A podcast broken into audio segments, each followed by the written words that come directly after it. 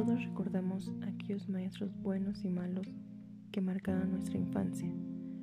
¿Recuerdas la educación tradicional donde los golpes eran parte de la enseñanza? ¿O recuerdas de las veces que tenías que trabajar y estudiar a tu corta edad? ¿O tal vez cuando también tenías que cuidar a tu hermano menor y hacer la tarea sin ayuda? Bien, ahora que tienes en mente todos estos recuerdos, que tal vez marcaron tu infancia y creciste creyendo que la escuela no fue tu mejor etapa? ¿Has logrado identificar cómo todo esto se modificó?